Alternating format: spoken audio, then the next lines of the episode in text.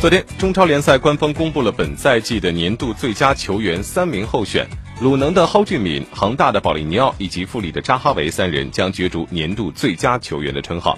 山东鲁能的段流鱼、上海申花的朱晨杰以及广州恒大的严鼎皓三名球员将角逐年度最佳新人的称号。而最佳守门员的候选是落到了刘殿座、王大雷以及严俊凌的身上。最佳教练员的候选人分别是上海上港的主教练佩雷拉、山东鲁能主教练李霄鹏以及武汉卓尔的主教练李铁。